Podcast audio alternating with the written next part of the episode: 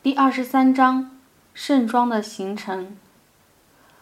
无论是从乌伦古河畔迁往额尔齐斯河南岸，还是从吉尔阿特迁往塔门尔图，再去往可可仙林，每一次搬家的行程，居然从没遇到过平静的晴天，不是过寒流，就是下大雨，真是倒霉，真是奇怪。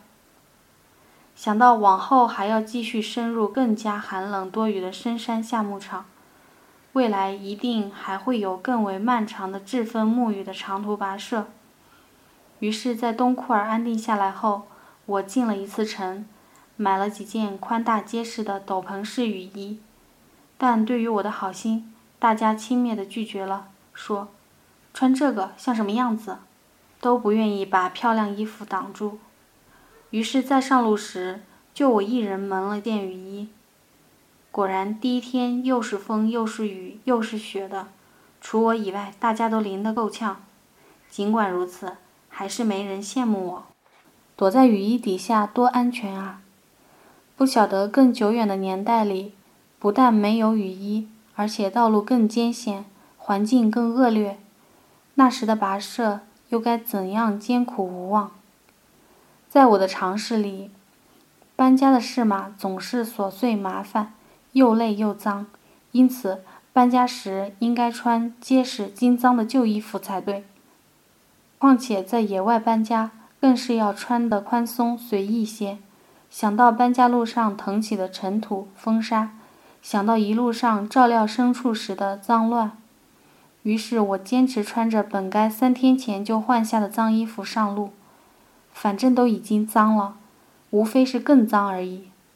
同时，出发那天，脸也懒得洗，头也懒得梳，还换上早就破掉的那双鞋子。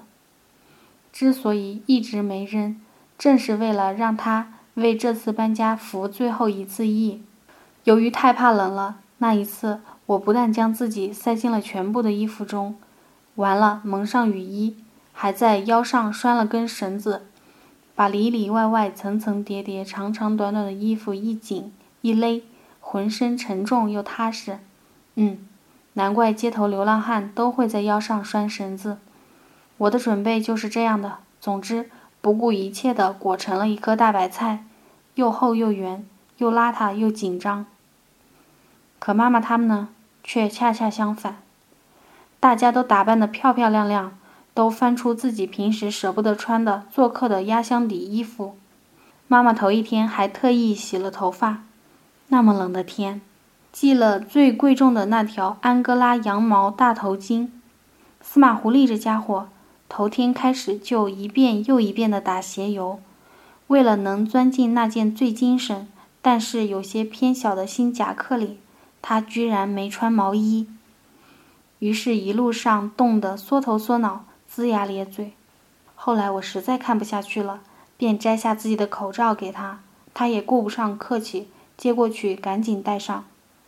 可薄薄小小的一个口罩能起多大的作用呢？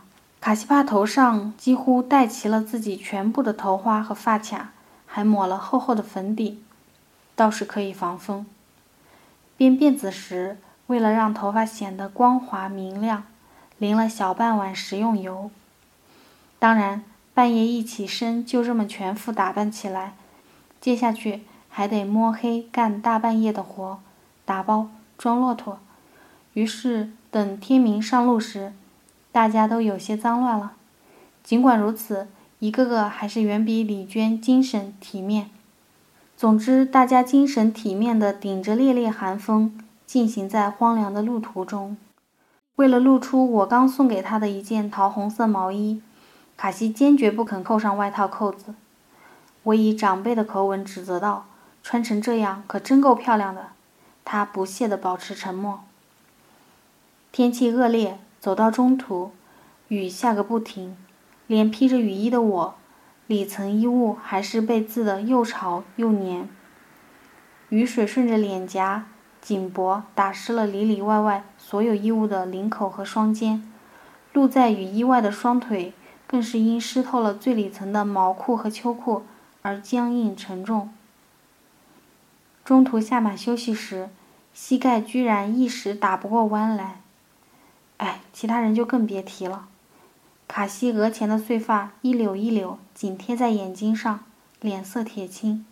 妈妈的浅褐色大衣因为湿透了而变成深褐色，但她神情庄重，没有一点抱怨和忍耐的意思。大家也都默默无言，有条不紊地照管着驼队，并不因为寒冷和大雨而烦躁或贸然加快行进速度。但到了跋涉的第二天，突然就闯入了一个大晴天。尤其到了中午，队伍走到了群山高处，阳光灿烂，脸庞暖暖的，头发烫烫的，身子越来越轻松舒适。雨后，松林崭新，空气明亮。卡西和司马狐狸的新衣服在好天气里显得那样欢乐热情。妈妈也显出愉快又高傲的神情，默默微笑着。大家高高骑在马背上，牵着同样盛装的骆驼，经过沿途的毡房，像骄傲地展示着富裕和体面，像是心怀豪情一般。而我呢，去掉雨衣后，狼狈不堪。外套脏得发亮，脖根处拥挤堵塞着各种衣物的领子，脚上穿的不像是鞋子，倒像是两只刺猬。途中一遇到别的行人，妈妈他们拉住缰绳停下来，愉快地打招呼，而我则赶紧打马一趟快跑。每逢途中驼队暂停，接受沿途的毡房主人为我们准备的酸奶时，更是局促不安，无处躲藏，一个劲儿地拢头发，扯了袖子又扯衣襟，东张西望，为自己臃肿邋遢的穿着及腰上勒的那根绳子深感害臊。后来才渐渐知道，搬家对游牧的人们来说，不仅仅只是一场离开和一场到达那么简单。在久远的时间里，搬家的行为寄托了人们多少沉重的希望啊！春天，积雪从南往北渐次融化，牧人们便追逐着融化的进程，追逐着水的痕迹，从干涸的荒原赶往湿润的深山。秋天，大雪又从北往南一路铺洒，牧人们被大雪追赶着一路南下，从雪厚之处去往南方的戈壁沙漠地带的雪薄之处，在那里，羊群能够用蹄子扒开积雪，啃食被掩埋的枯草残根。在这条漫长寂静的南来北往之路上，能有多少真正的水草丰美之地呢？更多的是冬天，更多的是荒原，更多的是忍耐和坚持。但是大家仍然要充满希望的一次次启程，仍然要恭敬地遵循自然的安排，微弱的、驯服的穿梭在这片大地上。连长有翅膀能够远走高飞的鸟儿，不是也得顺应四季的变化，一遍又一遍地努力飞越海洋和群山吗？是的。搬家的确辛苦，但如果只把它当成一次次苦难去牙熬，那这辛苦的生活就更加灰暗悲伤了。就好像越是贫穷的人们，越是更需要欢乐和热情一样。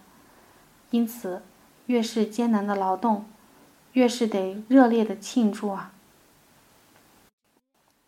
于是，搬家不仅仅只是一场离开。和一场到达，更是一场庆典，是一场重要的传统仪式，是一个节日。既然是节日，当然得穿最漂亮的衣服喽，当然得欢欣隆重地度过所有的路上的日子。而盛装出现在新的驻扎地，则又是一幅充满了希望和鼓励的画面，像是在说：“我已经做好准备，隆重的到来。”总是意味着生活从容富裕的展开，更别说骏马华服的经过沿途人群的得体与自信了。不但人们在转场途中盛装行进，连骆驼们也被装点得额外神气。鲜红醒目的房架子和领条整齐地收拢在大肚子两边，在沿着这两束木架攀挂各种重物。为了防止房架子和领条两端在行程中被刮坏，还像钢笔帽一样为其套上绣花的绿毡套。最值钱的几床被褥，高高捆绑在驼背最显眼的位置，哪怕下雨时会最先被淋湿。绸缎的背面朝外折叠，一片金黄绯红，杂七杂八的物实外披盖着最美丽的几块花毡，哪怕会被最先磨损弄坏。露在外面的木箱穿着木箱的方衣服，大锡锅穿着大锡锅的圆衣服，连不起眼的塑料壶和烟囱，扎克拜妈妈也都给他们各自做了一身合身的衣服，包得严严实实。这些衣服大都用毡片缝成，还像花毡一样绣着对称的彩色图案，多么讲究！总之，能穿衣服的器具尽量给穿上衣服。实在不好遮盖的寒酸物时，大家也会想法子排得整齐利索、井井有条。装骆驼不只是力气活，不但要最大限度地使物实排列的整齐有序，还要节约空间。还得考虑骆驼是否舒服，肚子两边是否平衡，打理的是否稳当结实。最重要的是，整体效果一定要显得隆重又体面。正如毡房内各种日常物件的摆设大多有其传统的固定位置，搬家时骆驼的装载也有一套较为固定的模式。天窗作为一个家庭稳固完整的象征。哈萨克斯坦的国徽正中央就有一个天窗形象，总是被高高架置在驼队第一峰骆驼的驼峰上。同时，第一峰骆驼总是被装点得最费心思。有着漂亮摇篮的家庭会把摇篮顶在第二峰骆驼身上，接下来的骆驼身上则分别醒目地顶着餐桌、家里最大的一面煮奶的敞口锡锅等等。身披有着长长流苏的大披肩的女主人，牵着这样的驼队缓缓穿行在寒冷阴暗的峡谷深处。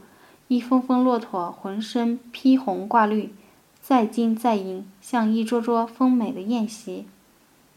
我家的家当装了四峰成年骆驼，算是比较小的规模了。和邻居一同出发时，为便于管理，几家人的骆驼都系成一串。扎克拜妈妈牵着领头骆驼走在最前面，其他人前后跟随着，照管着驼队和牛群。有时妈妈也会吩咐我替她牵一会儿骆驼，每到那时风光极了，好像这二十多峰骆驼全归我管似的。只可惜我蓬头垢面、邋里邋遢，实在不像样子。